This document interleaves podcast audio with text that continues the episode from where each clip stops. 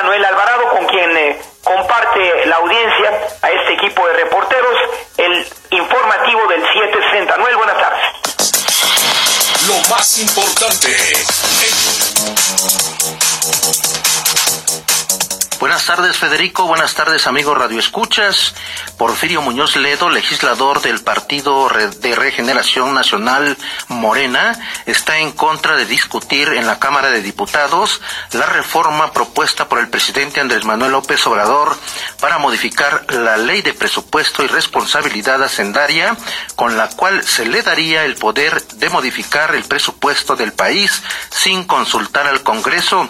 Y es que la sesión está pactada para el próximo 5 de mayo en plena fase 3 en el país por la epidemia del COVID-19 tras la reunión virtual de su grupo parlamentario, donde sus compañeros acordaron respaldar al presidente, Muñoz Ledo desde su cuenta oficial de Twitter apuntó Tome, tomé, tomé posición en contra de otorgar facultades unipersonales al Ejecutivo al margen de la Constitución. También se manifestó en favor de resolver democráticamente la discusión de los ajustes presupuestales y respetar el federalismo integrado a los gobiernos de los estados para ello. También comentarles que directivos del Hospital eh, Centro Médico ABC, Campus eh, Observatorio, informó por medio de un comunicado que el número de camas disponibles en el centro eh, COVID-19 ubicado en el campus observatorio es variable. Dice también comentarles que México y la Unión Europea eh, concluyeron el proceso para modernizar el acuerdo de asociación económica con eh, concertación política y cooperación entre México y la Unión Europea. La, la Secretaría de Economía informó en un comunicado que el comisario de, Comercio de la Comisión Europea dio a conocer que la propuesta mexicana para el capítulo de compras del gobierno a nivel subfederal fue aceptada por la Unión Europea. También comentarles que el presidente Andrés Manuel López Obrador reveló esta mañana en Palacio Nacional que Horacio Duarte sustituirá a Ricardo Ahuet al frente de la Dirección de Aduanas, mismo que propondrá al Senado de la República para su aprobación. Ahí necesitamos hacer, eh, la corrupción y todo el gobierno va a apoyar a Horacio Duarte, dijo el presidente López Obrador. En tanto, Hugo López Gatel, eh, subsecretario de Prevención y Promoción de la Salud, aseguró que Irma Heréndira Sandoval, secretaria de la Función Pública, contagiada de coronavirus, está en perfectas condiciones. Se aplicó el protocolo normal, el estudio de contactos, su familia está bien, todavía se están haciendo los estudios, pero sus contactos iniciales han resultado negativos. López Gatel también advirtió que habrá sanciones para quien haya filtrado la fotografía sobre el diagnóstico positivo de COVID-19, confirmando a Sandoval porque dice representa una grave violación de ética al servicio público. También comentarles que Petróleos Mexicanos informó que se han registrado 1.943 casos sospechosos de COVID-19, de los cuales se realizaron 684 pruebas de diagnóstico confirmado. 268 y descartado 416. La empresa petrolera detalló que de los casos positivos, 82 fueron dados de alta, 101 continúan en aislamiento domiciliario, 36 en hospitalización en un pabellón aislado, mientras que 18 se encuentran en terapia intensiva. Además, de conocer que 31 personas fallecieron a causa del virus, 15 eran jubilados, 10 eran familiares de trabajadores, 5 empleados y un externo. Hasta aquí lo más importante del país. República. Información de los estados. Gracias por continuar con nosotros aquí en su noticiero. Así lo dice Lamón, con información de nuestros periódicos hermanos de la Organización Editorial Mexicana. Les informo que los servicios de salud de Oaxaca dieron a conocer que en el estado se notificaron 11 casos nuevos de COVID-19, de acuerdo con el informe técnico diario del avance de la pandemia, con esta cifra que se contabiliza en la entidad de 117 pacientes positivos al coronavirus. El secretario de Salud del Estado, Donato Casas Escamilla, informó que de los 11 pacientes reportados, cinco corresponden a valles centrales, cuatro a la Mixteca y dos a Tuxtepec, por lo que las zonas urbanas continúan concentrando el mayor número de contagios.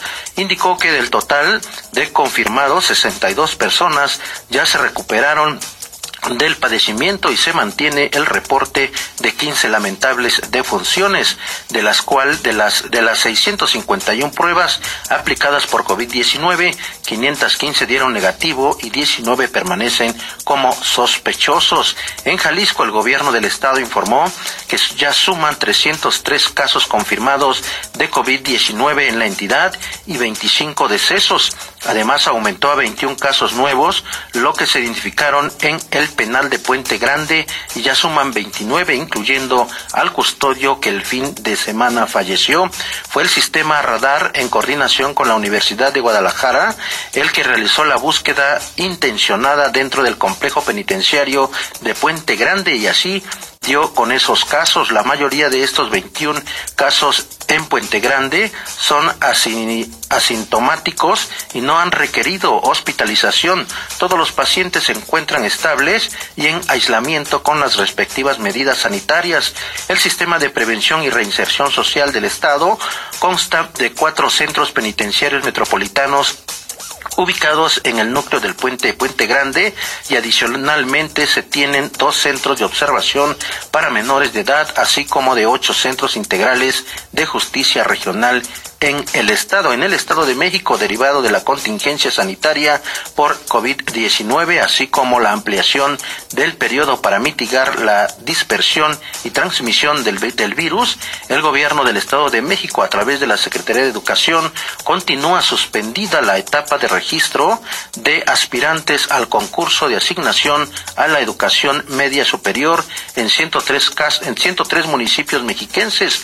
Mediante un comunicado el pasado 19 de marzo, la eh, Secretaría de Educación precisó que la convocatoria se reanudaría el 27 de abril. Sin embargo, dadas las condiciones de la pandemia, se pide a los padres de familia y alumnos permanecer atentos a las fuentes de comunicación oficiales de la Secretaría, donde oportunamente se darán a conocer las nuevas fechas de conclusión en el registro de aspirantes, así como la realización de examen de habilidades y conocimientos. El concurso de asignación a la educación media superior se realiza en 103 municipios del Estado de México, con excepción de los planteles que se ubican en los 22 municipios de la zona metropolitana. Y para concluir, este bloque informativo en Quintana Roo, una mujer y tres hombres que dijeron pertenecer a la Guardia Nacional fueron detenidos en los momentos en que llevaban secuestrada a una persona a bordo de un automóvil.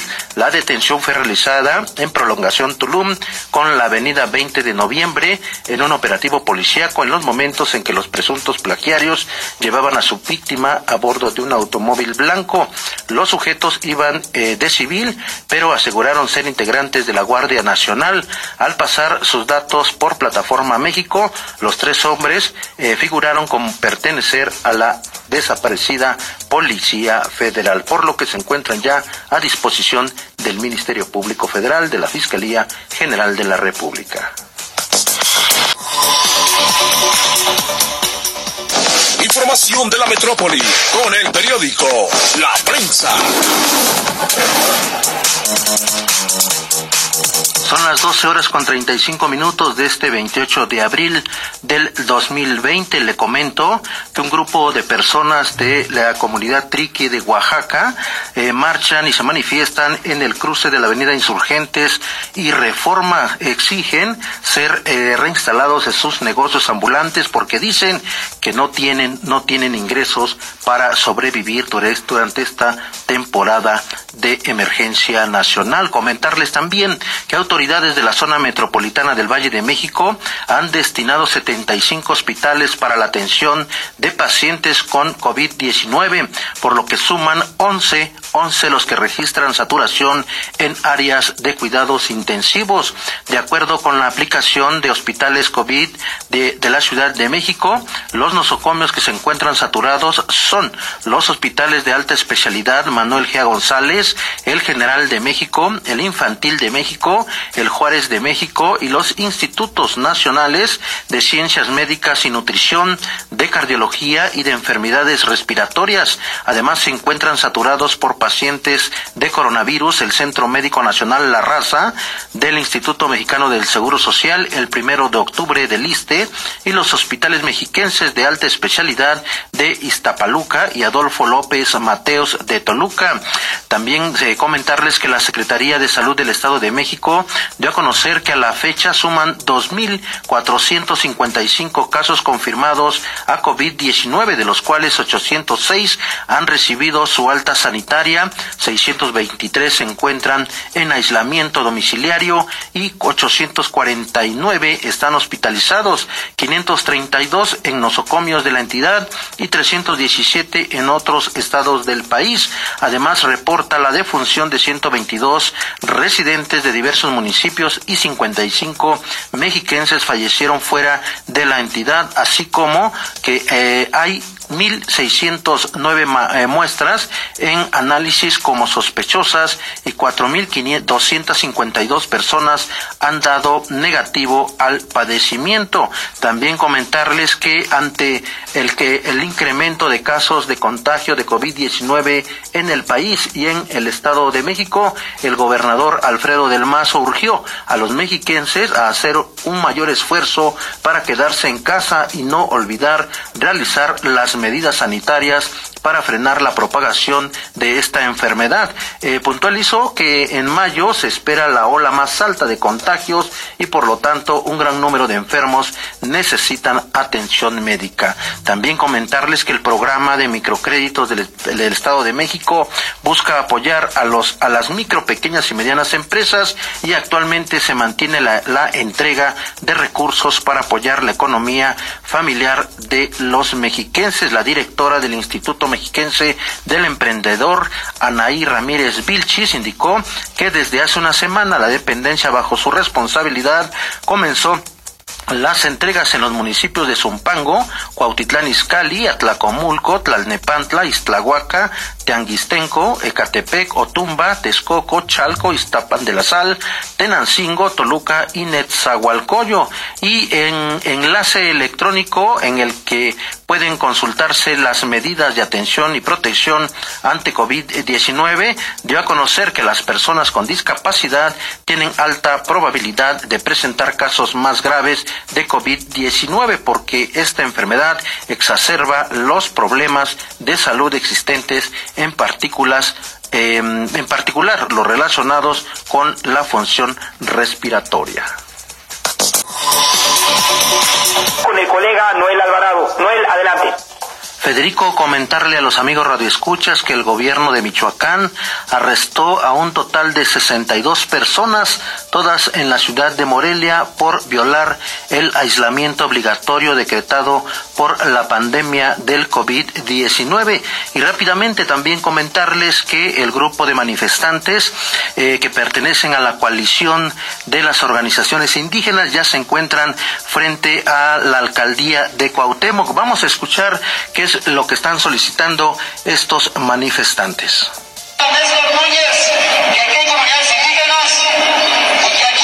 Yeah.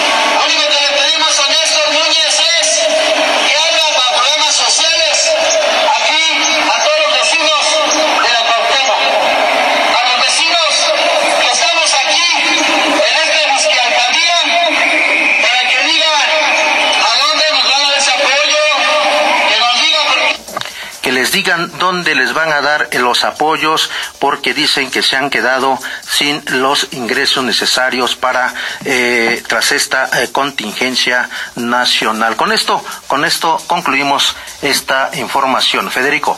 Colega Noel Alvarado, esta voz eh, Milton Partida, por, por supuesto Enrique Acuña, Ari y Víctor Hugo. Un saludo respetuoso de todo el equipo de trabajo para ustedes, amigas y amigos de la audiencia, quienes pedimos seguir a continuación con el colega Salvador García Soto y más información amplia y plural solo aquí en el 760 del cuadrante. Buenas tardes, por favor permanezca en casa.